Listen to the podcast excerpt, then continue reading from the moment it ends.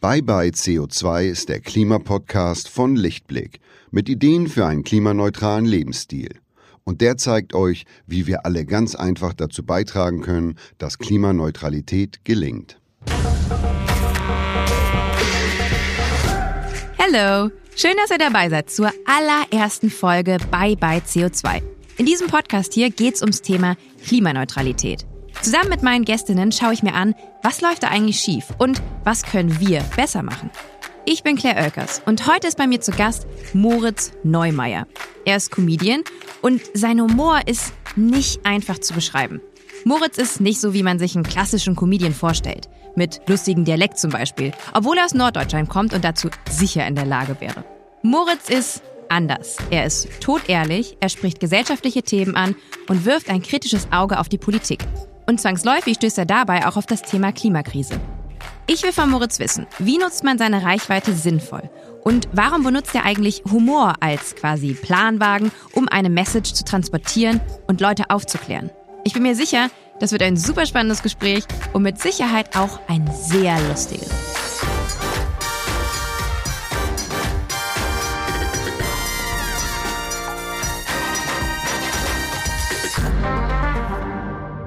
Hi Moritz! Weißt du, wo man übrigens bei dir zu neigt? Ähm, bei deinem Nachnamen. Na, Willst du, weil, willst du wissen, worauf ich hinaus möchte? worauf willst du hinaus? Naja, es gibt ja jemanden, der so ähnlich klingt wie du, der gerade ganz populär ist. Hast du nicht? Okay, gut. Nee. Dann ist es vielleicht was ganz, Wer? ganz. Naja, in- einmal habe ich aus Versehen in meinem Kopf gedacht, Moritz Neubauer. Wer ist Moritz Neubauer? Ja, niemand, aber Luisa Neubauer. Ach, wegen Luisa Ja. Neubauer. Ach so. ich weiß nicht, was in meinem ja, Kopf. ist aber nicht die schlechteste Assoziation. Es gibt auch, Kurt Krömer hat immer assoziiert mit. Es gibt noch einen anderen Neubauer, dieser. Ein Fußballer vielleicht? Ja, das ist ein? Skispringer oder sowas. Irgendwas mit Sport auf jeden Ja. Fall. Und da hat er, das hat er immer im Kopf. Und da dachte ich, ja, das passt gar nicht. Luisa Neubauer, ja, der ist, ja wenigstens cool. Ja, Du bi- wenigstens. Du bist aber auch cool. Das. Schon. Wegen Für mein Alter. Heute prüfen wir, ob du cooler bist als Luisa Neubauer. Willkommen im Klimapodcast. Oh Gott, da habe ich keinerlei Chance. Vor allem innerhalb eines Klimapodcasts. Wer ist da äh, versierter? Entweder sie oder er. Ja, eindeutig sie. Eindeutig sie. Also ich bin ein bisschen aufgeregt. Erste Folge. Äh, du als Gast? Ja. Ähm, ich, ach so, warte ganz kurz. Bevor wir anfangen, habe ich was für dich. Das ist aber nur eine Leihgabe. Was ist das? Ich gebe dir jetzt hier eine Kaffeetasse in die Hand. Ach, weil. Oh, ich habe gesehen, Mit heißem Kaffee sogar drin. genau, da ist heißer Kaffee drin und ich habe äh, gesehen und gehört, dass du dich entweder gerne an einer Zigarette oder Ja. an einer Kaffeetasse festhältst. voll. Jetzt sind wir hier gerade im Studio. Ich bin gerade frisch eingezogen. Bitte nicht rauchen.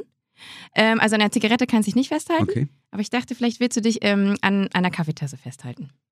Es ist immer besser, was in der Hand zu haben. Ich habe das sogar auf Laufwegen. Ich habe immer, ich möchte, ich hasse es, nichts in der Hand zu haben. Und Äh. ich bin jemand, der so ein Handy in der Hand hat. Das heißt, eben, ich bin losgegangen und ich dachte, nee, ich brauche noch ein Getränk. Nicht um was zu trinken, sondern ich will einfach was in der Hand haben. Ah, weil so kennt man dich ja. Von YouTube ähm, über die Videos, ähm, wo du entweder eine Zigarette oder äh, eine Kaffee. So fing ja wahrscheinlich alles an auch. Wer, war zuerst war, du so oder die fing, Kaffeetasse? So fing Internet für mich an, ja. Mit Kaffee. Mit, in, mit Rauchen. Äh? Ja, wirklich. Also ich war nie, ich war nie, ich war nicht bei Facebook, ich war nicht bei Instagram. Gut, Instagram, glaube ich, gab es da noch gar nicht so richtig. Und dann habe ich mein erstes, da habe ich meine, meine Frau, mein erstes Kind geboren und dann war klar, ach, jetzt brauche ich auch Geld und eine Karriere, ne? Das ist richtig wichtig. Und dann meinte mein Agent, ja, du musst jetzt was im Internet machen. Und dann habe ich gedacht, ja, aber was soll ich denn da machen? Und dann meinte er, stell dich mal dahin und jetzt rauchst du mal eine und die ganze Zigarette über erzählst du mir irgendwas.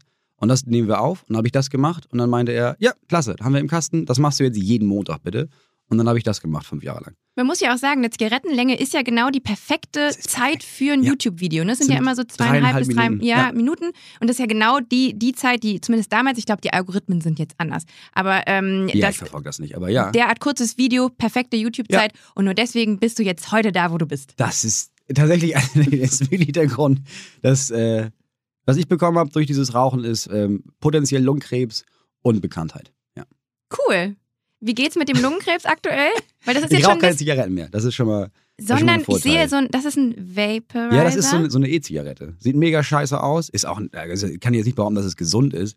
Aber zumindest ist da kein Teer drin, habe ich gelesen. Und Das- es gibt kein, äh, kein Passivrauchen. Das ist der große Vorteil. Ah, okay. Also ich sterbe, aber du nicht, falls ich es rauche. Vielen Dank. Und das dürftest du rein theoretisch wahrscheinlich auch hier im Studio rauchen, ne? Ja, Rauchmelder, ähm, Rauchmelder springen nicht an, weil es nur Wasserdampf ist. Also ich, ich dürfte es hier rauchen. Und das sieht ein bisschen aus auch wie eine Shisha für die Handtasche. Ja. Ist es so? Ich glaube, das war auch die ursprüngliche Idee. Ich glaube, zuerst gab es diese E-Shisha und dann gab es so eine E-Zigarette, wo man gemerkt hat, ja, wo kann man das noch alles nutzen? So, es, ich, glaube, ich glaube, das erste war dieses Shisha-Ding. Und die meisten nutzen das vor allem, weil es voll viel qualmt und dann ist das mega cool.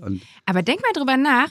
Cool wäre natürlich auch, oder hat- hättest du auch richtig viel in der Hand, wenn du immer eine Shisha dabei hättest? Das wäre richtig geil. Auch im Zug und so, dass ich denke, nee, das wäre so bold, wenn du immer eine Shisha immer dabei hättest. Ich wüsste immer, hat auch irgendjemand heiße Kohlen vielleicht dabei. Immer mit so einem riesen langen Schlauch und du sitzt so, du sitzt so im Zug und auf einmal hast du so, Das wäre richtig geil. Und ich glaube, viele würden sich beschweren, andere würden sich denken, ja, Entschuldigung, kann ich mir dazusetzen? Weil das sieht irgendwie mega gemütlich aus, dass du hier in dem Sechserabteil dir eine Shisha anmachst. da muss man auch mal überlegen. Eigentlich ist ja Shisha tatsächlich ja auch so ein sowas Gesellschaftliches. Man macht Ja. das so in der Gruppe, dann reicht man weiter. Geht ja alles nicht mehr wegen Corona. Nee, ich glaube, die haben so richtig gelitten. Ne? Also viele Läden haben gelitten, aber die haben so richtig gelitten. Also ich glaube, wahrscheinlich dürften die, selbst wenn alles wieder aufmachen dürfte, auch drin, die werden die Letzten, wenn man sagt, nee, ihr könnt nicht gemeinsam daran nuckeln, Leute, das ist nicht machbar.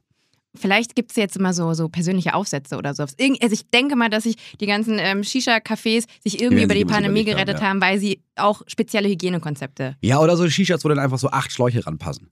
Ja. Ja. Jeder seinen eigenen Schlauch. Ich gehe vielleicht heute Abend mal in eine Shisha-Bar. Das hat mich jetzt sehr inspiriert. Und da sind wir auch schon beim nächsten Thema. Ähm, du hast ja immer eine Message. Ja, meistens auf jeden Fall, ja.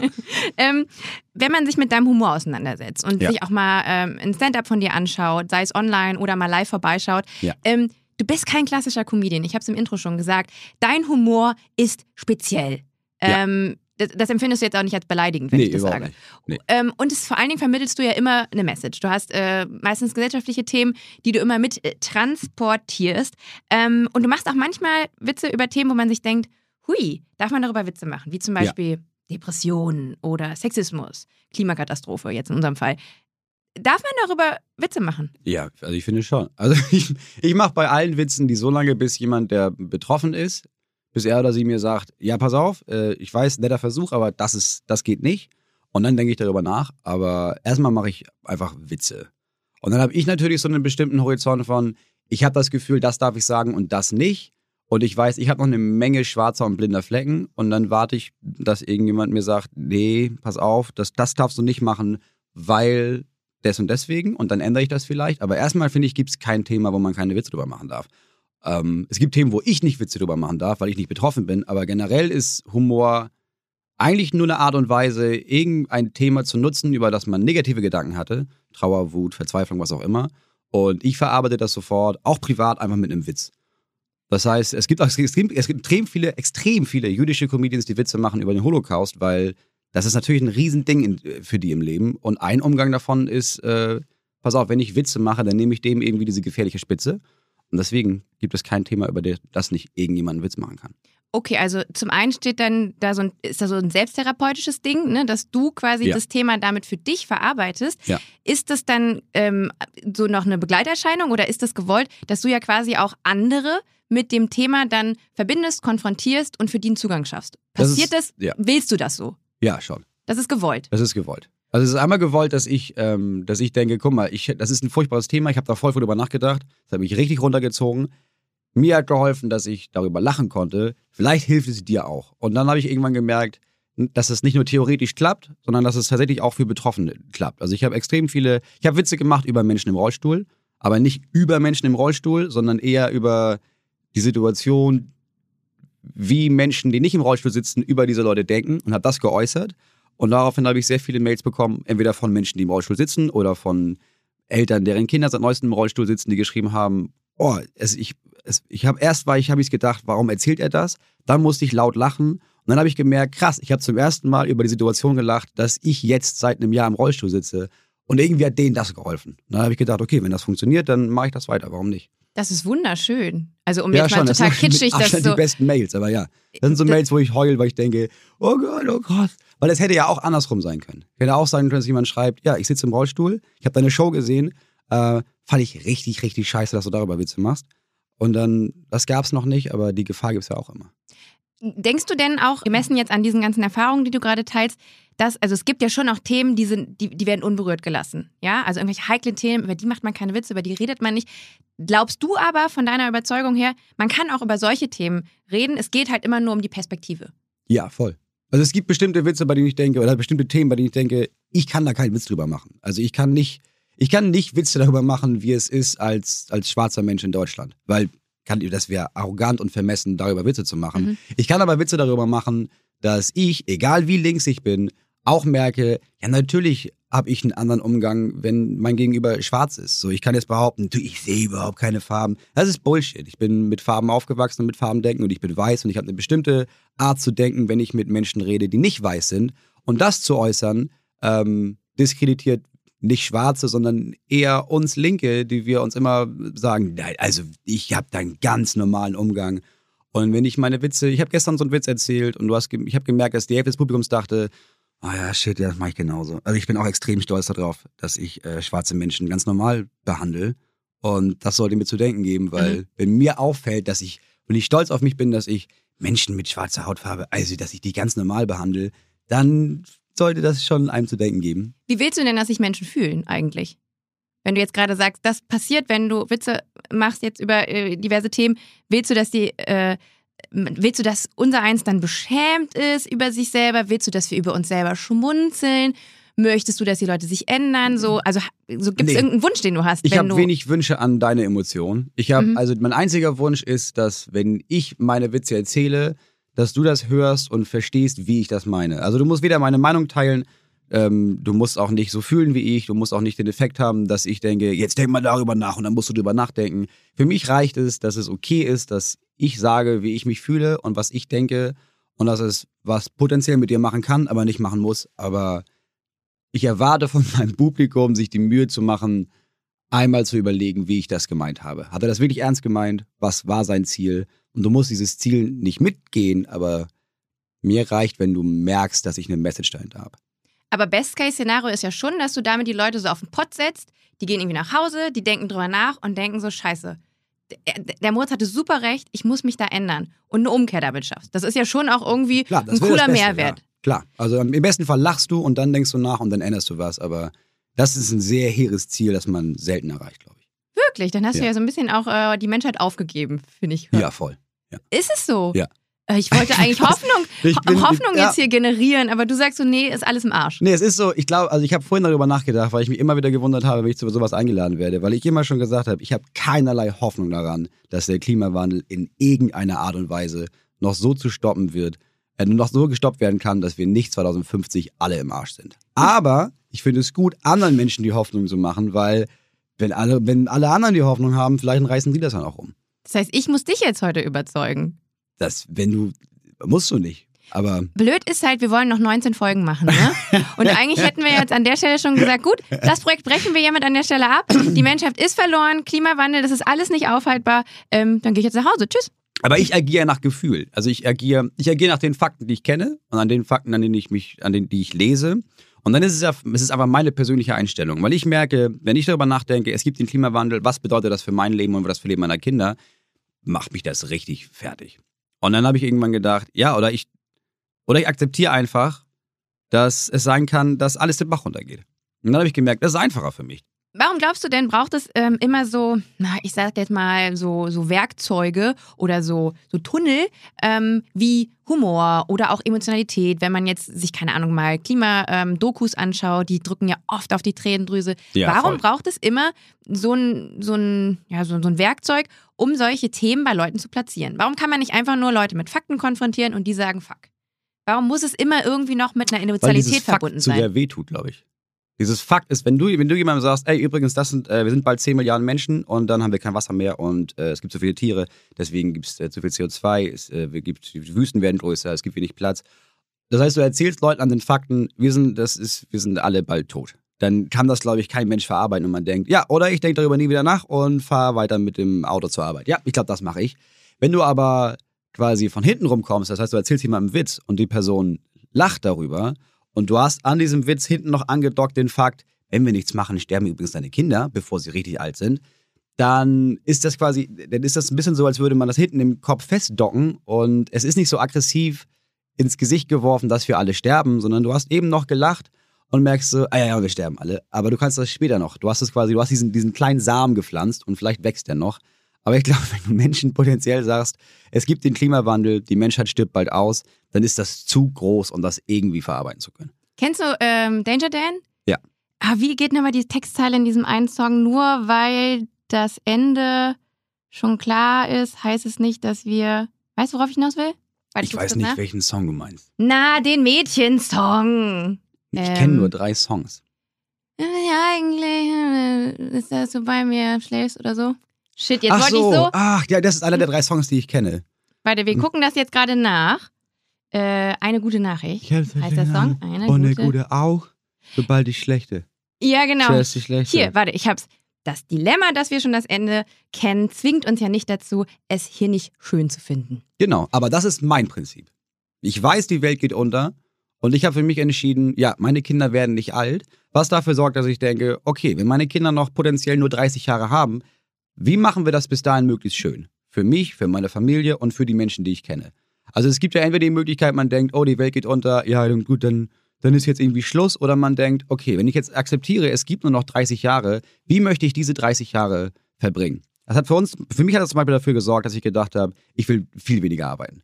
Ich habe Mhm. locker die Hälfte der Sachen, sage ich jetzt, mehr ab, weil ich denke, nee, also wenn ich jetzt im Kopf weiß, ich habe noch 30 Jahre, dann will ich die ja mit meinen Kindern verbringen und nicht mit irgendwelchen Wildfremden in Stuttgart oder irgendwo.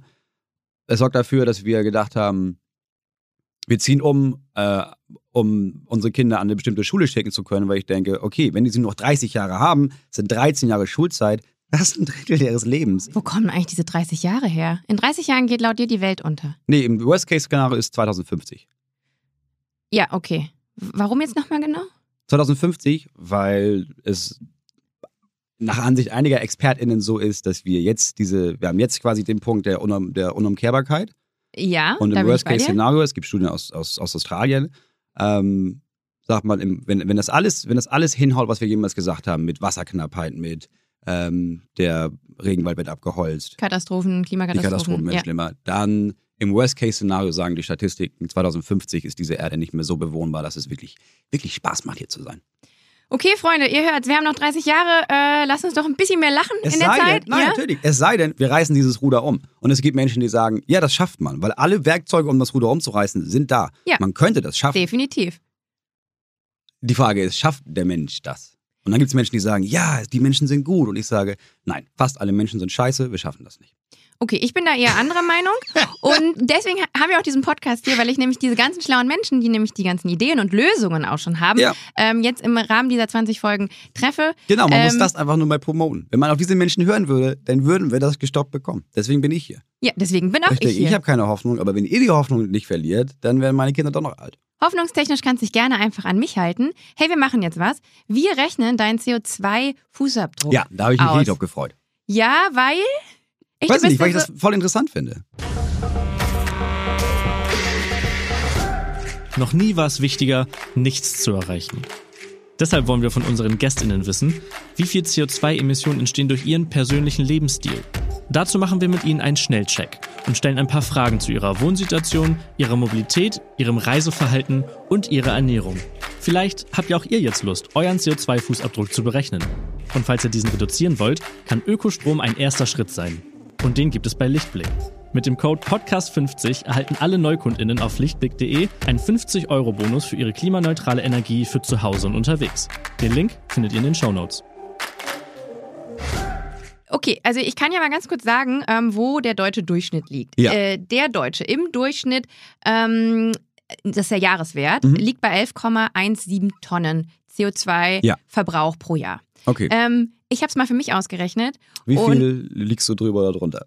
Ganz schön viel drüber, Ja. weil ich halt Ich hundertprozentig auch. Ich komme mal direkt auch in so eine, und das ist, glaube ich, auch das Ding bei grünen Themen, generell bei Nachhaltigkeitsthemen, ähm, gerade wenn man über sich selber redet und wenn man darüber spricht, was man alles falsch macht und dass man Dinge Ja. falsch macht, dann will man immer sofort sich rechtfertigen. Mhm. Und ähm, ich kann dir deswegen auch nicht clean sagen, das ist mein Wert, sondern Mhm. ich sage, mein Wert liegt bei 20,45, weil Mhm. Aber- nämlich. aber- Ja, man muss dazu sagen, ich arbeite ja als Reporterin. Man Ich fliege ja viel sagen. durch die Natürlich, klar. Welt wegen Wissen und Aufklärung Ja. und ich, ich beleuchte da auch viel grüne Themen und will ja nur, das ist eigentlich Bullshit. Ich habe einen richtig schlechten Wert. Ja. Ähm, meiner ist halt doppelt so hoch als der deutsche, deutsche Durchschnitt. Ja, weil ich halt viel fliege. Gut, ich fliege aber auch viel innerdeutsch. Ähm, könnte ich mir alles knicken. So, äh, also so, ich fange gar nicht an, mich jetzt zu rechtfertigen und zu verteidigen. Mein Wert ist scheiße. Wir rechnen jetzt deinen mein Wert Wert aus. wird auf jeden Fall höher sein und ich weiß das und ich mache es mit Absicht. Okay, cool. Also mache ich vielen nicht, Dank, aber dass ich ich sag das jetzt schon mal. weil, ja. ähm, Sag mir mal, wie viele Personen in deinem Haushalt wohnen. Du hast drei Fünf. Kinder? Ja. Plus du, plus Ja. die Frau, die diese Kinder zur Welt gebracht ja, hat? wir sind noch, noch zu fünft. Äh, noch? Ja, irgendwann werden ihre Eltern bei uns einziehen, dann sind wir sieben, aber das dauert noch ein bisschen. Wir Verstehe. sind fünf. Wie viel Wohnfläche habt ihr in Wir Quadratmetern? ziehen gerade rum, ist dann 150 Quadratmeter. Okay, 150 Quadratmeter. Habt ihr ein Haus oder ist es eine Wohnung? Dann wäre es eine große Wohnung. Nee, nee, wir, haben, wir, haben, wir wohnen auf dem Dorf, wir haben ein Haus. Geil. Wir haben jetzt ein Haus und jetzt ziehen wir noch, noch weiter in die Pampa und haben dann ein größeres Haus. Cool, aber aktuell sind es 150. Nee, jetzt, es, also es sind jetzt 99, aber in zwei Wochen sind 150. Rechnen wir mit den 150. Du stehst kurz vor Umzug. Ja. Ja, Wir viel Spaß schon gerade um. Ich hasse Umziehen. Ja. Immer wenn ich umziehe, sage ich, ich mache das die nächsten zehn Jahre nicht mehr. Und zwei. Und nach zwei Jahren ziehen wir ja, wieder. ja, das ist furchtbar. ähm, der, das Baujahr bzw. Standard des Hauses. Hier gibt es viele verschiedene Optionen. Weißt du, in welchem Jahr das Haus gebaut wurde? 1856. So genau weißt du Ja. das. Ja, klar, Warum? weil ich das gerade restauriere. Also wir machen das gerade komplett neu, deswegen kann ich dir alles über dieses Haus sagen. Von 1856. Ja. Das heißt, da gibt es ein bisschen was zu tun wahrscheinlich. Da gibt es alles zu tun. Wir machen alles neu. 1856, weil das muss ich jetzt erstmal hier finden. Teilsanierter Altbau bis 1969 unter Denkmalschutz. Nee. Nee, wir haben keinen Denkmalschutz, aber also ich würde mal sagen, es ist quasi Ja. Bis 1978 unsaniert. Nee. Nee, ich glaube, also jetzt, wir können ja mal rechnen für die Zukunft. Es ist ja also jetzt gerade oder gehen wir davon aus, ja, ja, also ich habe durchschnittlich in Zukunft diesen Wert, Ja. Äh, weil wir sanieren gerade, wir machen den Boden neu, wir machen eine neue Dämmung, wir machen eine neue Heizung, wir machen ein neues Dach. energetisch voll saniert 1949 bis 2001. Das ist doch der Standard, den du jetzt anstrebst, oder? Ja, wahrscheinlich schon. Also wir haben so eine Energieberaterin und sie meinte, ja, wir kriegen das jetzt, ist jetzt kein Neubau, aber wir kriegen das knapp drunter hin. Hat ja. die Energieberaterin euch zu fossiler oder erneuerbarer Heizungsart empfohlen? äh, erneuerbar. Erneuerbar. Erneuerbare Art und Weise. Sache. Irgendwas mit. Ja, es ist eine Ölheizung drin. gut. Hast du ein Auto? Ja, zwei. Uh, ah, uh, oh, oh. Ich sag's auch. Ja. Aber das ist, weil du natürlich auf dem Land lebst. Und weil da wahrscheinlich, da gibt es einen Bus, aber der kommt einmal am Tag. Wir haben nicht mal einen Bus. Nee. Also wir, wir haben, es gibt keinen Bus. Wir haben ein Auto und dann habe ich noch quasi ein Geschäftsauto, mit dem ich auf Tour fahre. Musst du nicht deine Kinder auch tagtäglich immer irgendwo hinbringen dann? Ja. Krass. Also es, man kann bestimmte Strecken mit dem Fahrrad fahren, aber viele auch nicht. Also viele einfach nicht. Wo ist denn so die, heißt es Kita auch bei euch? Wie weit ist die entfernt? Ähm, die Schule sind 10 Kilometer, das kann man mit dem Fahrrad fahren. Mhm. Die Kita sind 22. 22. Ja, und das ist ein bisschen, das, das ist mit dem Fahrrad ein bisschen viel. Ja, voll. Oh Mann, I don't judge. Ich würde Ähm, aber auch ganz ehrlich, ich würde auch so mit, dem- mit dem Auto fahren. Ich Ja, bin ja völlig schmerzbefreit, ja. du, weil du Autofahren magst oder? Nur weil es praktisch ist. Ja, ich bin auch ein Autofahrer. Ja. Ja. Ich, Also also ich ich- fahre auch in der Stadt Auto. Ja, das, ich bin ja nie in der Stadt, aber zum Beispiel, ich könnte auch natürlich auch mit dem Auto, äh, mit, mit, mit dem Zug ökostrommäßig auf Tour fahren. Aber mache ich nicht. Ich fahre ich fahr immer mit dem Auto. Ja, manchmal ist es auch nicht so zeiteffizient. Du hast ja da auch einen streng, strengen Zeitplan und dann musst du ja in einer gewissen Zeit wieder im neuen Ort am Venue sein und manchmal geht es nicht durch die. Ich kann auch viele Ausreden finden, wie, also Ja, wir haben jetzt- auch noch jetzt den Merch verkauft. ja, jetzt fange ich mich schon an, für dich zu rechtfertigen. Siehst du, jetzt nee, ich ist das für einfach dich. nur, ich will erstens, es fing damit an, dass ich keine Bahn mehr gefahren bin, weil es zu viele Morddrohungen gab gegen mich und meine Familie und das äh, Landeskriminalamt meinte, hör auf Bahn zu fahren. Ernsthaft? Jetzt gab es seit einem Jahr nichts mehr. Also ich könnte auch wieder Bahn fahren, aber nee, ich will nicht Bahn fahren. Ich will nicht mit. Ich, da sind so viele Leute, die ich nicht darum gebeten habe, in meiner Nähe zu sein, dass ich denke, nee, ich fahre mit dem Auto. Okay, vielleicht reden wir gleich nochmal darüber, was das für Menschen sind. Ähm, nutzt du die öffentlichen Verkehrsmittel? Ich mach mal nein. Nein, wir haben keine. es gibt einfach keine bei uns in der Nähe. Flugreisen in Europa und Flugreisen transkontinental. Und das in Stunden pro Jahr. Vielleicht gucken Ähm, wir uns die also- letzten zwölf Monate an, die natürlich Ja. Kommt Nee, willst du nicht, ne? Äh, äh, Gibt's ja nicht, war ja, war ja Corona. Gut, dann gucken wir uns irgendwie die nächsten zwölf Monate an. Mm, Ich habe aufgehört, ab einem gewissen Punkt innerhalb von Europa zu fliegen. Ach echt, das machst du alles mit Ja. einem deiner zwei Autos? Ja.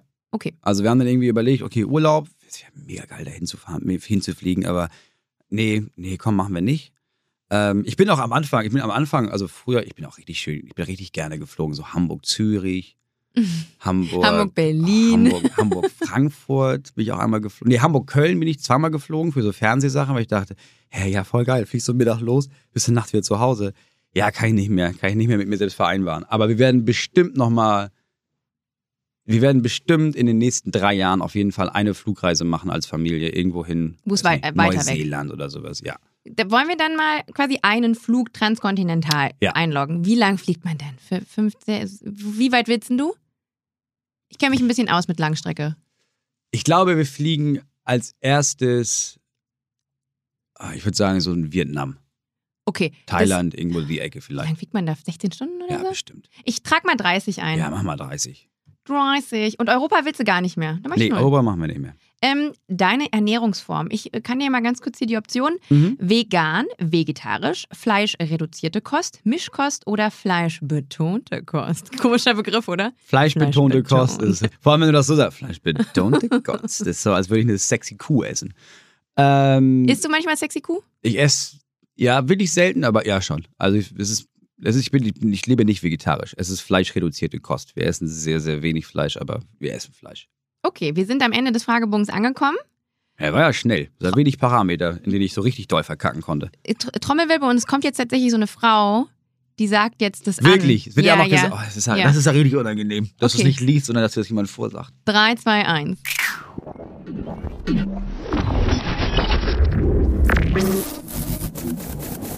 Dein CO2-Fußabdruck liegt bei 10,06 Tonnen.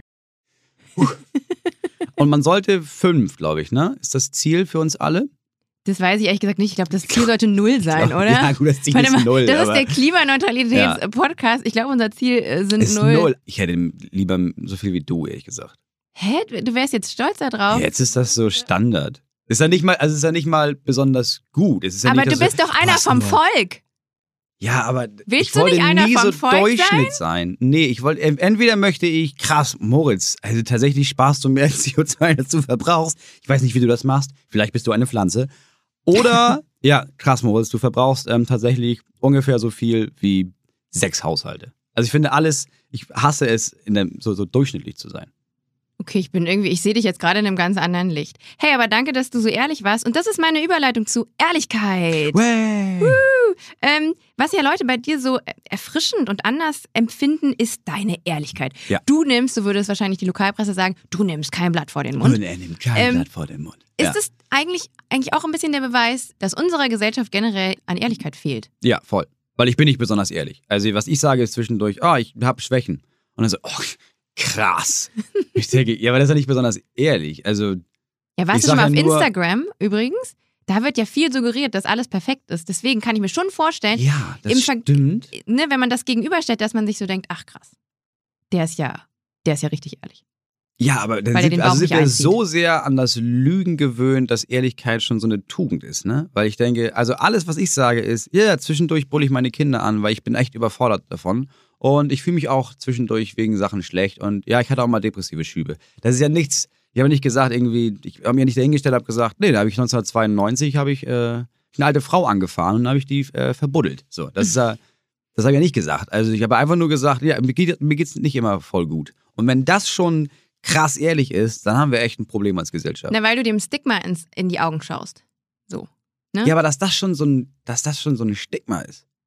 Dass man sagt, ich bin auch, also ich bin nicht perfekt, mir geht's Ja, auch mal scheiße. Genau, dass das Hm. schon so, oh krass, das ist ja wirklich mutig. Ja, wenn das schon mutig ist, dann haben wir ein ganz großes Problem in diesem Land mit, mit Stigmen.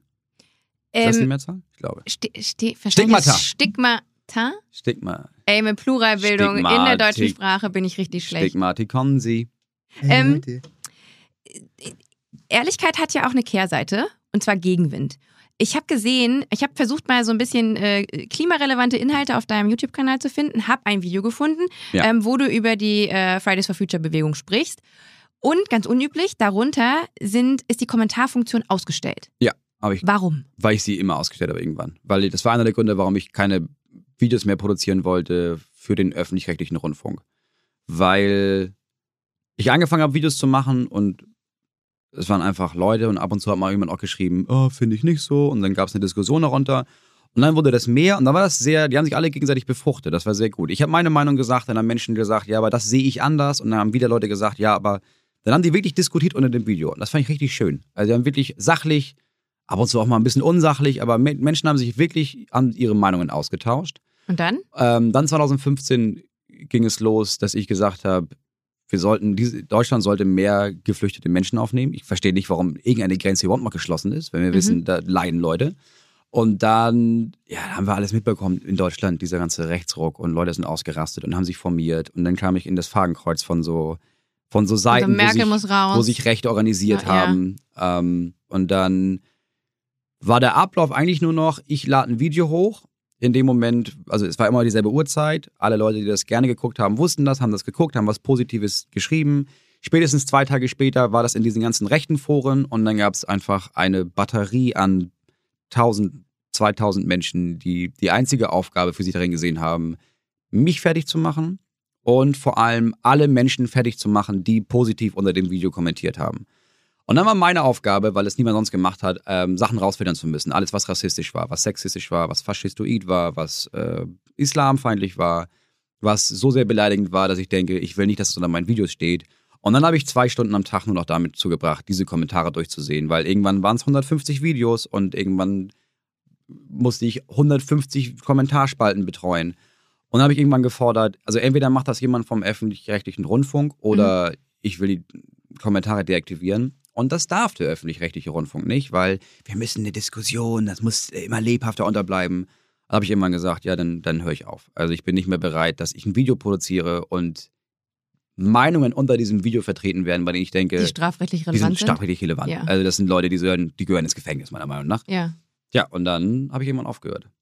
Und dann hast du die Kommentarfunktion ausgestellt. Ja, weil dafür ist das Internet nicht da. Also Internet ist meinetwegen dafür da, dass sich Leute austauschen, aber es ist nicht dafür da, dass man organisiert, organisiert als Mob zu bestimmten Themen hetzt. Das YouTube ist, ja leider auch so ein Medium, wo es sich irgendwie anbietet. Ne? Da sind viele ja, Leute voll. anonym unterwegs. Das ist das Problem, ja. Ja, das habe ich jetzt auch gesehen. Also unsere, die Videos, die ich quasi im Rahmen von meiner Tätigkeit als Reporterin bei Galileo, die haben auch, sind auch, finden auch halt auf YouTube statt, ja. auf dem Kanal. Ähm, und manchmal lese ich mir das durch. Am Anfang habe ich mir alles durchgelesen. Ja, ich auch. Ist die Hölle. Ja, weil ich auch mal dachte, nee, nee, da kannst du ja eine Essenz draus, kannst du ziehen und daran wachsen und besser werden. So, ja. es geht ja auch, klar, du, du, du gehst irgendwie raus in die Öffentlichkeit und du willst natürlich auch wissen, was denken Leute über dich. Ja. Weil ähm, bei mir ist es nicht so, dass ich irgendwo auf der Bühne stehe und da halt äh, die direkte Resonanz habe von Leuten. Also ähm, nur, kann ich mir die Kommentarfunktion äh, nutzen dazu, um herauszufinden, wie die, die Leute finden. Und bei YouTube habe ich gemerkt, das macht gar keinen Sinn. Nee.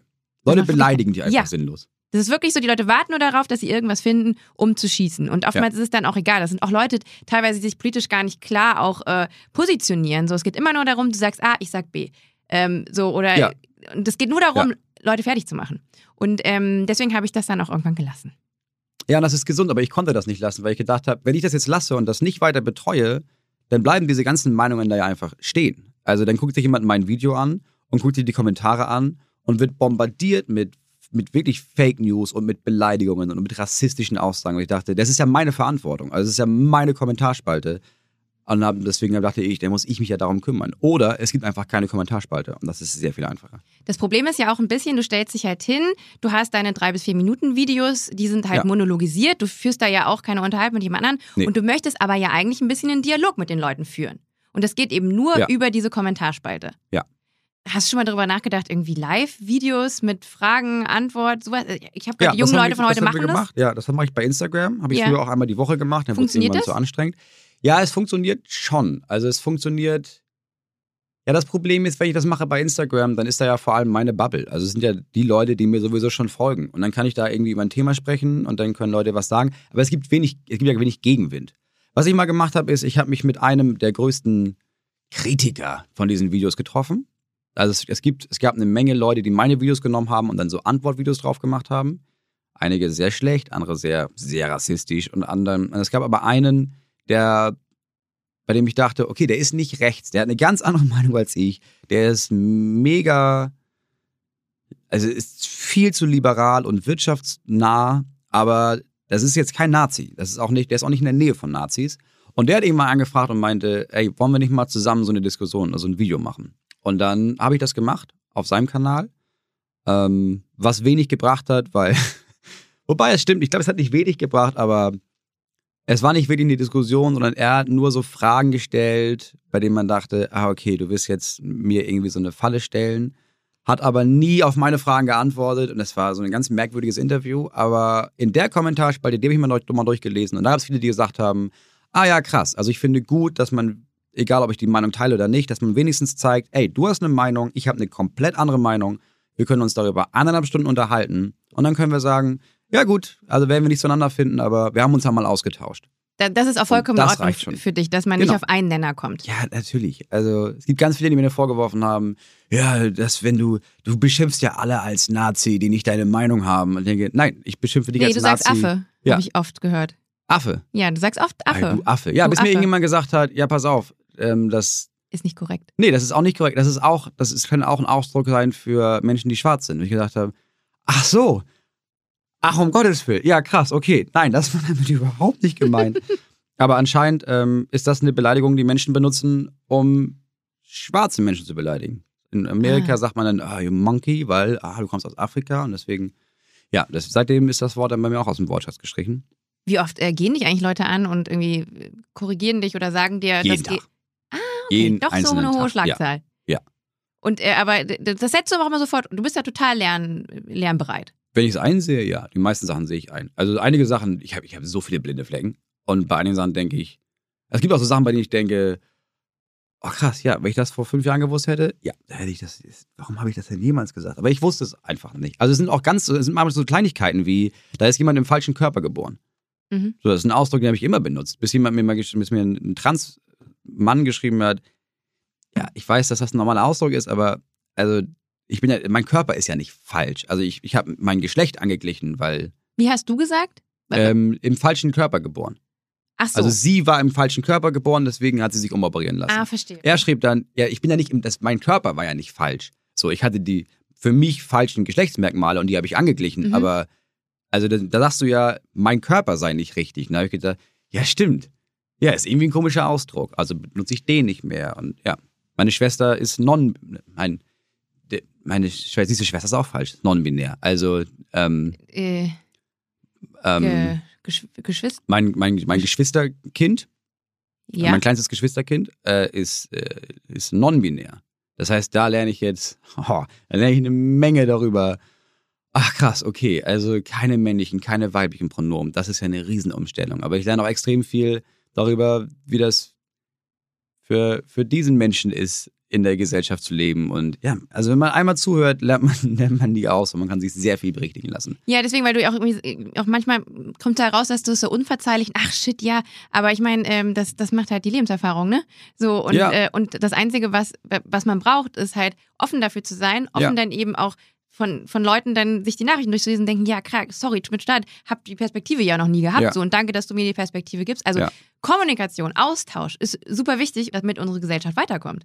Ja, es erwartet ja auch niemand, dass du perfekt bist. Also niemand erwartet, dass jemand sagt, ja, wir, wir wollen übrigens gendern. Und von da an, wenn du einmal nicht genderst, bist du, da bist du ja ein furchtbarer Mensch. Sondern es reicht ja, ich finde, es reicht, wenn Menschen suggerieren, ach ja, krass, nee, habe ich auf dem Zettel, bemühe ich mich drum. Ich werde das wahrscheinlich, ich werde es nie schaffen, zu 100% richtig zu gendern in allen Varianten. Aber Ja, ich auch nicht. Ich will das wenn man das machen, aber versucht, reicht ja. es doch erstmal. Voll. Also Ja. auch hier schon mal, weil ja jetzt noch 19 Folgen folgen, ähm, hier auch schon mal von mir nochmal an alle HörerInnen.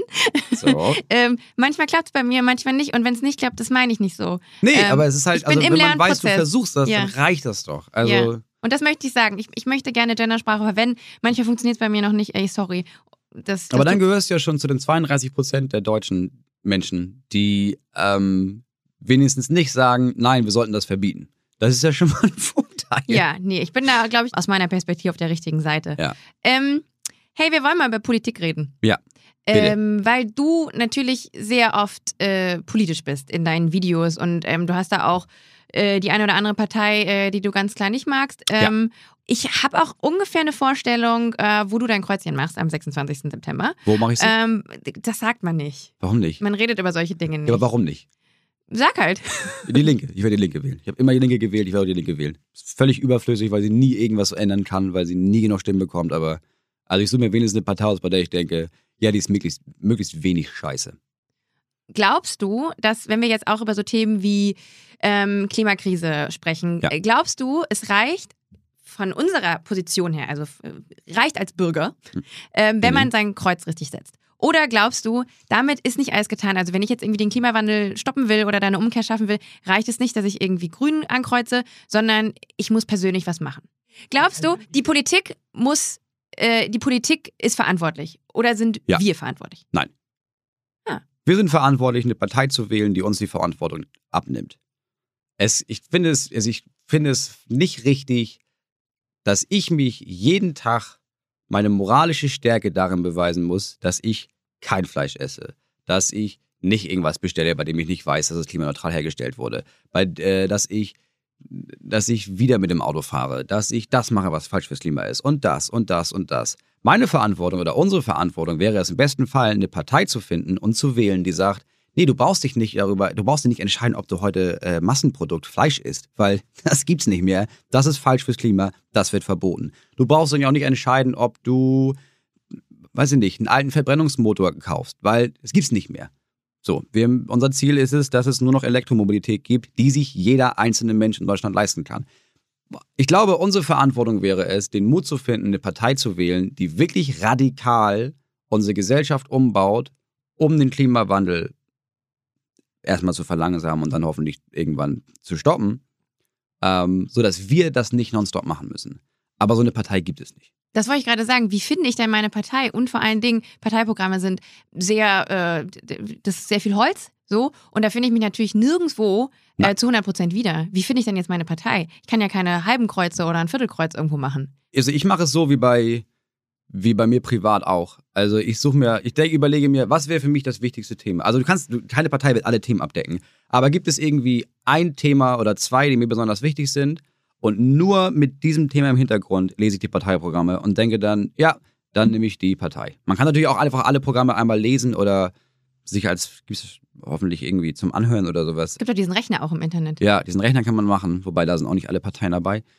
Äh, und dann kann man sich überlegen, okay, wo, bei wem habe ich denn wenigstens die meisten Überschneidungen? Aber du wirst nie eine Partei finden, die zu 100% das vertritt, was du, was du dir wünschst, was vertreten wird. Und was sagst du auch den Leuten, die so wahlfaul sind und auch darin, weil das ja auch viel Arbeit ist und so, ähm, sagen, boah, ich bin so Aber es ist halt gar nicht. Also es ist halt überhaupt keine Arbeit zu wählen. Also wenn man, selbst wenn man, also selbst wenn man sagt, ja, ich habe mir die Parteiprogramme nicht durchgelesen, du weißt ungefähr, wofür welche Partei steht. Also du kannst mir nicht erzählen, dass, ne, ich habe gar wo ist der Unterschied zwischen Grün und CDU? Weiß ich doch nicht. Äh, und dann nicht wählen zu gehen, weil wenn du, wenn du, wenn du weißt, ja gut, okay, Grüne sind irgendwie für Umwelt, Linke sind für irgendeine Utopie mit, ja, ja, ja, wir schaffen die Reichen ab. CDU ist für Wirtschaft ist wichtig, wir tun so, als wäre irgendwas anderes wichtig, aber interessiert uns ein Scheiß. FDP ist für, ja, uns auch, aber wir wollen auch, dass man gekifft werden kann und dass schwule Menschen sind. SPD sind, ja, uns ist eigentlich, oh, Mensch, wir wollen gerne auch mal wieder an die Macht und ja, gut, wir haben jetzt lange echt nichts geschissen bekommen, aber können wir vielleicht mitmachen? So, das sind die Parteien. AfD ist, ey, wir sagen zwar nicht, dass wir Nazis sind, aber schon ziemlich doll. Das sind die Parteien, die du wählen kannst. Eine von denen nimmst du, gehst dahin und machst ein Kreuz. Und das war's. Das ist ja voll der, der Service-Part jetzt gerade gewesen. Ja. Du hast jetzt gerade ähm, die Parteien für uns zusammengefasst. Ja, Ja. das ist alles, ja, aber es ist nicht korrekt. Ja, doch, eigentlich schon. Also das reicht ja, damit du ein Kreuz machen kannst. Das ist immer noch besser, als kein Kreuz zu machen. Es gibt so viele Leute, die ich kenne, also so viele Leute aus meinem Umfeld sagen, nee, ich, äh, ich wähle nicht. Nee, also da ist keine Partei, die mich wirklich vertritt. Ja, dann hast du Demokratie nicht verstanden. Oder, nee, ich mache kein Kreuz, ich habe mich gar nicht genug informiert. Ja, das ist ja nicht die Schuld von allen anderen Menschen in Deutschland, dass du dich nicht informiert hast und du deswegen kein Kreuz machst und jede AfD-Stimme deswegen ein Stück mehr wert ist. Ich verstehe nicht, wie Leute nicht wählen können. Also, wenn du schon, du, wenn du schon den Luxus hast, zufällig in eine Demokratie reingeboren worden zu sein, ja, mach doch wenigstens dein Kreuz. Also schaffst du es alle vier Jahre einmal an einem Sonntag einigermaßen rechtzeitig aufzustehen, irgendwo hinzugehen und zu machen. Strich, Strich. Mehr musst du nicht tun. Ja, oder Briefwahl. Ja, du Muss musst halt nicht mal mal irgendwo aufstehen. Man braucht nicht mehr aufstehen. Oh. Okay, haben wir das auch abgehakt? Politik abgehakt. Ich möchte gerne mit dir über fairen Handel sprechen. Ja, mein Lieblingsthema. Ja, weil Also du eins. bist nämlich ähm, seit so ungefähr zwei Jahren prominenter Unterstützer von Fairtrade. Ja. Kannst du ganz kurz äh, erklären, Also, ich weiß nicht, wie prominent ich bin, aber ich bin großer Unterstützer auf jeden Fall für Fairtrade. also in der rechten Szene bist du richtig prominent. mhm. Ja. Du Ja, hast dafür ja. gesorgt, dass, äh, dass, dass, dass die Rechten jetzt wieder äh, faire Konsumgüter kaufen. Ähm, kannst du ganz kurz erklären, was ist eigentlich Fairtrade? Fairtrade ist ein Siegel. Äh, Es gibt sehr, sehr, sehr viele Siegel. Mittlerweile hat jede einzelne Firma ihr eigenes Siegel erschaffen, weil vor allem in Deutschland man denkt, oh, da ist ein Siegel drauf. Da steht drauf gute Qualität, dann wird das ja ein gutes Produkt sein. Und Fairtrade hat bestimmte Standards für sich selber gesetzt und hat gesagt, wir vergeben das Siegel nur dann, wenn ähm, Waren auf, ähm, in, unter bestimmten Bedingungen hergestellt worden sind, die nicht mega scheiße sind für die Menschen, die diese Produkte erstellen, die nicht mega scheiße sind fürs Klima und die nicht mega scheiße sind für die Umwelt. Ähm, und das sind bislang, zum, äh, vor allem in der Masse, in der es ausgeteilt wird, das, ich sag mal, das beste Siegel. Also das Siegel, das am meisten darauf achtet. Es gibt immer wieder kleine Skandale von, ja, aber da war es zu Unrecht. Ja, aber insgesamt ist es das Siegel, bei dem du dir sicher sein kannst, das wurde einigermaßen fair produziert. Ähm, warum engagierst du dich denn für fairen Handel? Also es geht ja auch darum, ja, die Produkte, wo das vielfach dann auftaucht, ist Kaffee, Ja, Kaffee war, So. war das der große Kassenschlager für Fairtrade, ja. Kaffee und Schokolade. Aber Kaffee, Schokolade, dann sehe ich es oft auf so Rosen, ja, die Ja. meistens halt auch auf irgendwelchen Blumenfarmen Fairtrade in Afrika. Ja. Das ist auch Gibt's bei. Aldi mittlerweile. Ja, ja, genau. Auch interessant, wenn man mal überlegt, wo die dann halt herkommen. Die kommen dann aus Afrika, die Rosen. Mhm. Und sich so denkt, hä, warum kommen die eigentlich nicht aus den Niederlanden? Naja, muss ich nicht verstehen. Ähm, warum engagierst du dich für fairen Handel? Weil das etwas ist, womit man direkt dafür sorgen kann, dass man nicht so viele Produkte kauft, unter denen Menschen so sehr leiden, dass sie oder ihre Kinder entweder tot sind oder verstümmelt werden. Okay. Hallo. Wenn man sich einmal bewusst macht, was man kauft und sich einmal bewusst macht, okay, ich kaufe das, ich kaufe jetzt zum Beispiel einen Kaffee, der ist nicht für Trade. Und ich weiß, ich weiß das zwar nicht, aber wenn ich einmal das nachlese, weiß ich, okay, den pflücken Kinder. Das heißt, ich habe Kinder und Menschen, die genauso alt sind wie meine Kinder, stehen den ganzen Tag auf Kaffeeplantagen, machen ein paar Jahre körperlich so harte Arbeit, dass sie dann entweder tot sind oder sich gar nicht mehr bewegen können. Oder es sind die Eltern Oder von die Kindern, Eltern.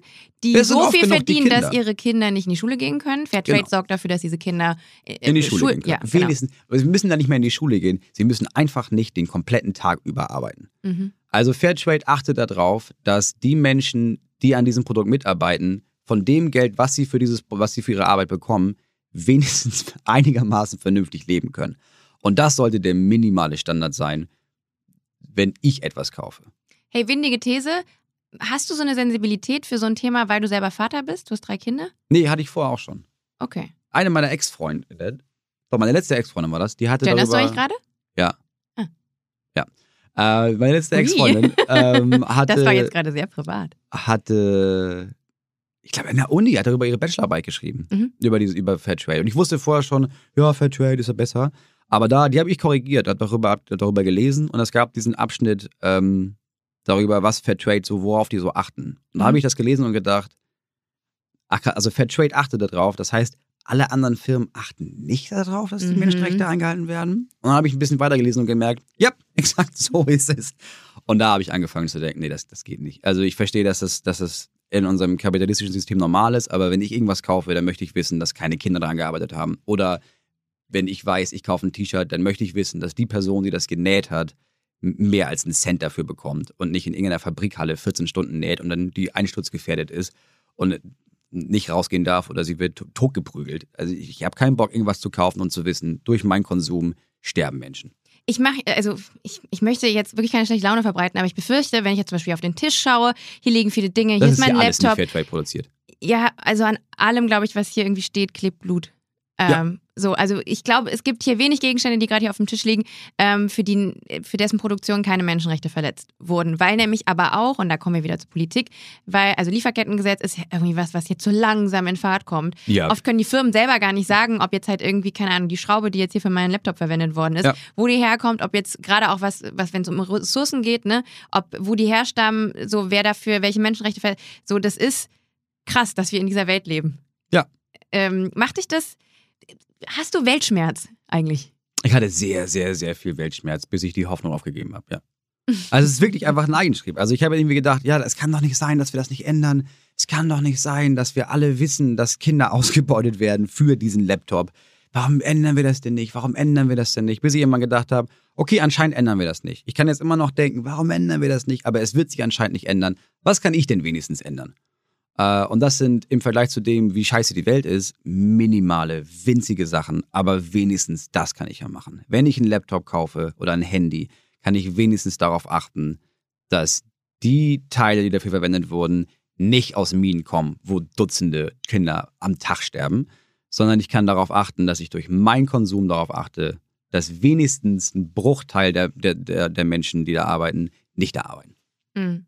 Weißt ich meine? Und auch eine Sache, die, wo ich ja total Fan für bin, jetzt den alten Laptop, wenn wir jetzt bei dem Beispiel bleiben, Ja. ähm, wieder zurückzugeben. Entweder Ja, ins Recycling, dass quasi halt die Ursprungsstoffe quasi wieder weiterverwendet äh, Ja. werden können.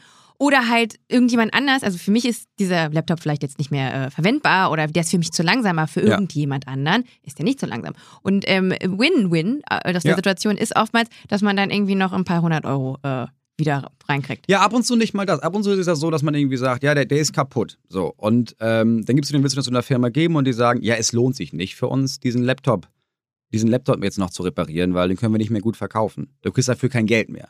Aber es gibt oft genug die Situation, dass du den irgendwo hingeben kannst und jemand sagt, ich kann reparieren und dann kann ich ihn einfach weitergeben an jemanden als Spende und dann kriegst du dafür kein Geld, aber wenigstens schmeißt man den nicht direkt ins Meer. Wenigstens das können wir ja machen. Also irgendwann kann man ja merken, okay, wir werden das nicht ändern alles, aber vielleicht kann wenigstens ich und vielleicht auch du, wir können das, wir können eine Kleinigkeit ändern. Ich habe eine ganz philosophische Frage, die mir gerade einfällt. Ja. Ähm, sollten wir mehr reparieren und weniger wegschmeißen? Ja, das ja. Auch so, also wir als Gesellschaft. Und äh, wenn es irgendwie Nee, um Zwischenmenschlichkeiten Genau, oder irgendwas geht. Wir sollten das nicht machen, sondern es sollte einfach, es sollte, wir sollten gar nicht die Möglichkeit haben, was wegzuschmeißen. Okay. das Also nicht wir, also es ist nicht, nicht du solltest dir jetzt ja darüber Gedanken machen, wenn du den Handy kaufst. Oh Mann, scheiße, ich weiß, ich will unbedingt so ein iPhone. Ich weiß, iPhone, da, da, da arbeiten Kinder dran, in den Minen arbeiten Kinder.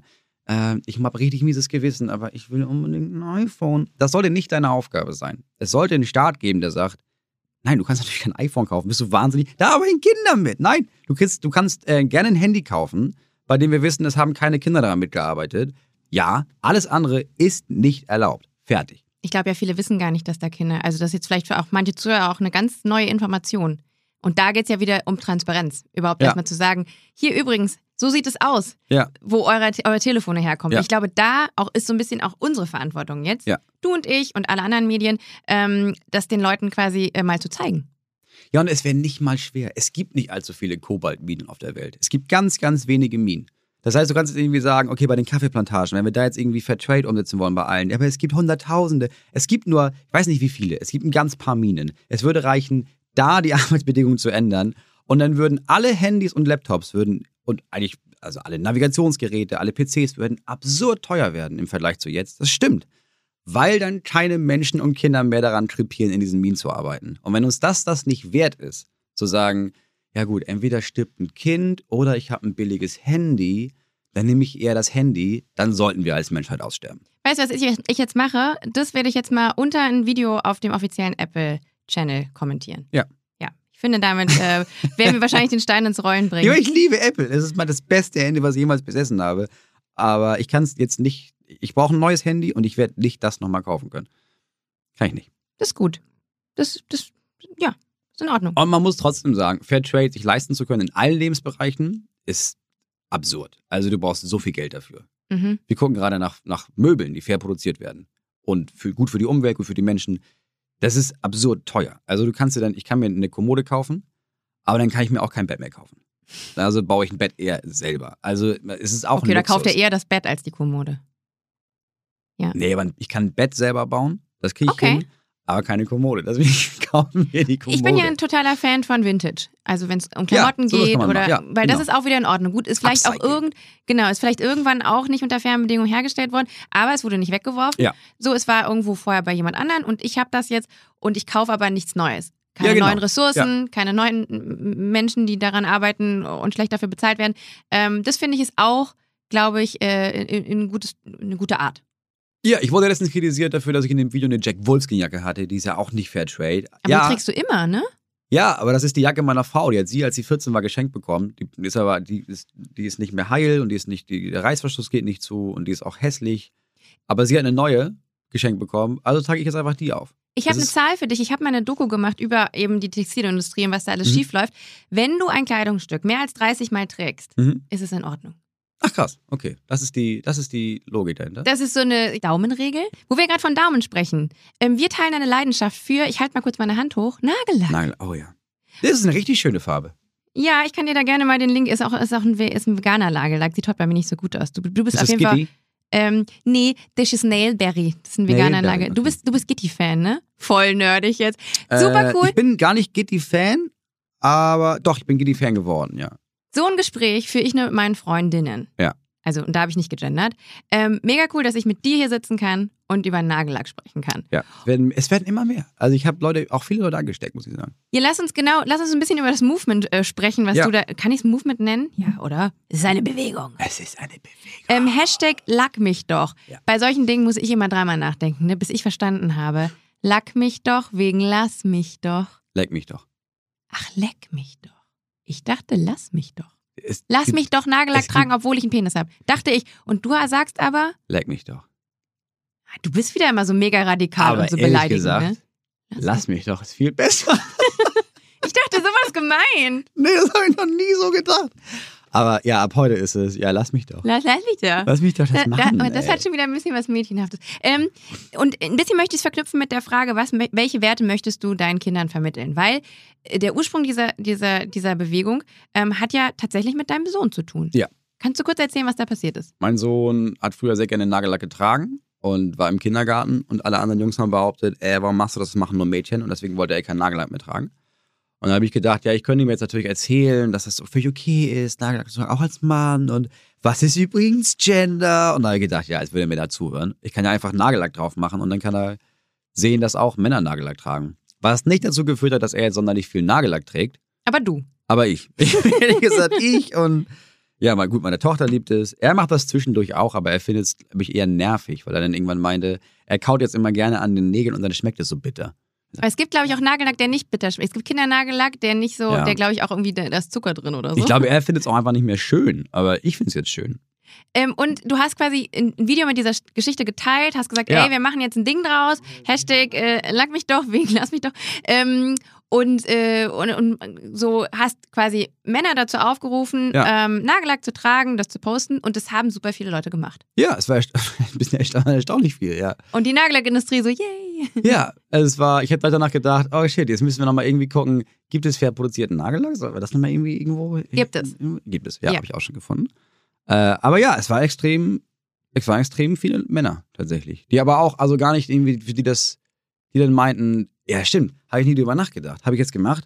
Hier sieht irgendwie mega sexy aus. Sieht irgendwie ganz geil. Ja. Bei mir ist es so, wenn ich Nagellack auftrage, das ist so, ich bin ein mega Stressmensch, ne? Also Mhm. ich äh, versuche mal möglichst viel in meinen Tag zu packen und ich chille wenig, aber wenn ich mir Nagellack auftrage. Ich Mhm. mache auch richtig dann noch so, ich mach, mach die Na- Nagelhaut schiebe ich zurück, mach die Nagelhaut, die dann so, kann ich dir alles mal, kann ich auch mal ein Video Mhm. machen. Und so, das dauert bei mir gerne auch mal zwei Stunden, bis ich Ach, fertig krass. bin. Ne? Okay, Mit ja, Unterlag. Überlag Ja. und so, bis das alles getrocknet ist so. Und das ist für mich, das ist, das ist so ein bisschen Das ist der, Entspannung. ja, Mhm. der einzige, das einzige Wellness, was ich mir so gönne, Mhm. irgendwie in meinem stressigen Alltag. Ähm, deswegen mache mach ich das und weil ich das auch schön finde. Ja. Das kommt noch irgendwie mit hinzu. Ähm, lass uns wieder zurück zu den Werten kommen, die du jetzt in dem Fall vermitteln wolltest. Glaubst du auch immer, dass es so ein bisschen jetzt auch nicht nur, wenn es halt um ein Kind geht, weil das ist ja eine spielerische Aktion gewesen, ne? Du machst ein Video, du hast halt irgendwie auch ein bisschen eine emotionale Geschichte dazu mit deinem Sohn, du hast einen Hashtag. Glaubst du, das ist so ein bisschen auch die Lösung, wie wir es schaffen, vielleicht ähm, Leute zu motivieren, äh, gute Sachen zu machen? Ja, immer durch positive Sachen. Ja, Also ich habe irgendwie gemerkt, wenn du Leuten erzählst, wenn ich irgendwie denke, oh, das ist ja, das ist ja voll trauriges Thema und das macht mich total wütend und dann bin ich wütend darüber im Internet und dann gibt es ganz viele Menschen, die das liken, weil ja, da bin ich auch wütend drüber. Hat das wenig Effekt. Wenn du es aber verknüpfst mit was Positivem und man irgendwie sagt, ey, ich habe das hab dieses Problem, mein Sohn wollte Nagellack tragen, aber hat sich nicht mehr getraut. Jetzt mache ich das und ich habe gemerkt, oh, das sieht ja mega geil aus.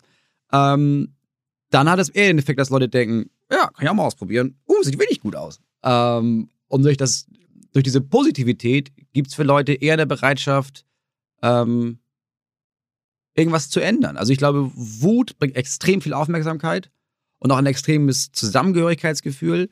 Aber so ein positives Gefühl schafft vielmehr das, ähm, bei Leuten das Gefühl von, ah, okay, positiv und das ist ein Wandel und das ist ein positiver Wandel, der sich gut anfühlt. Ja, das ist ja, dann ist es ja, gibt es ja keinen Grund, das nicht zu machen.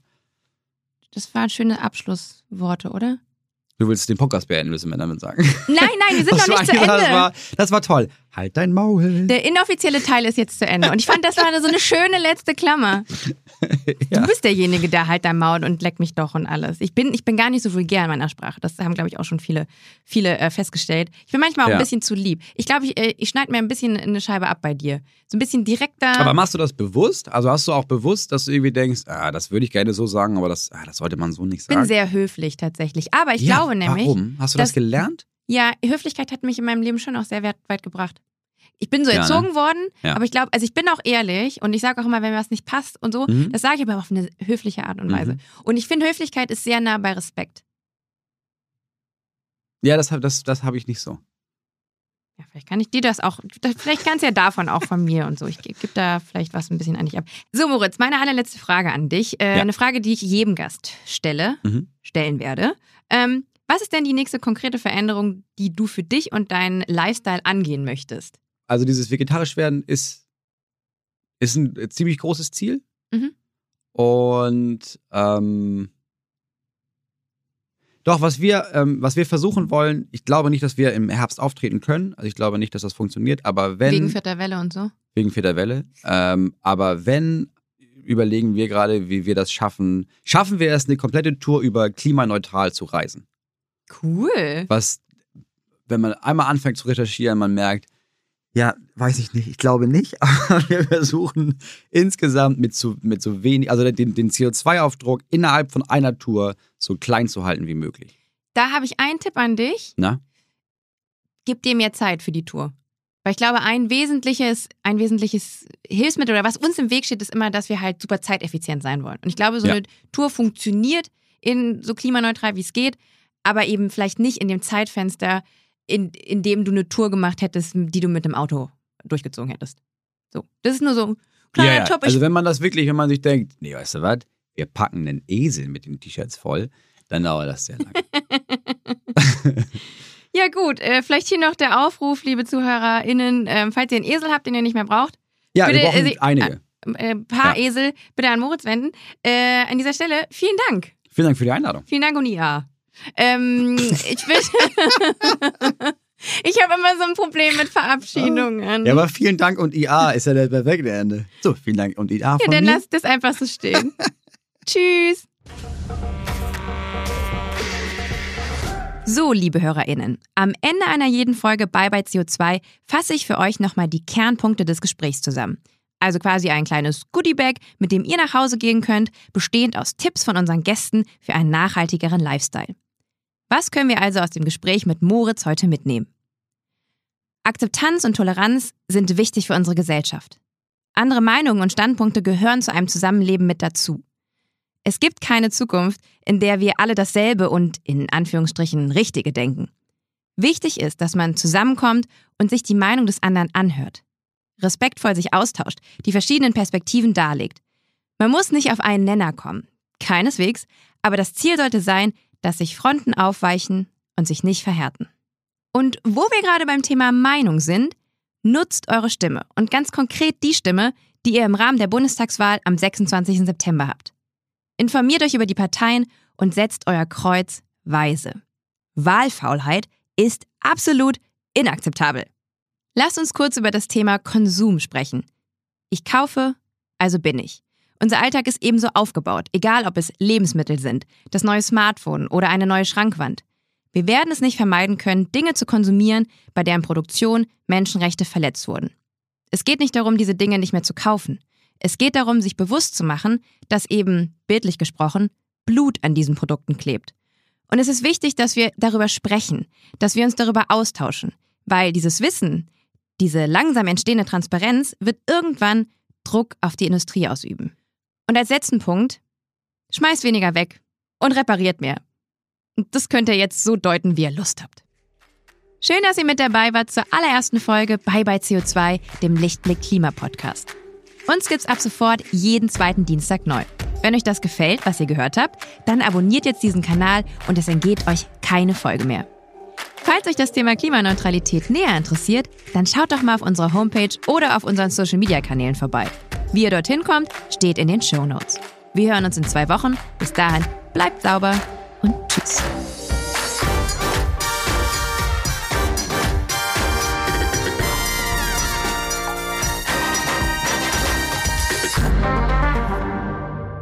Eine Produktion von Podstars für Lichtblick.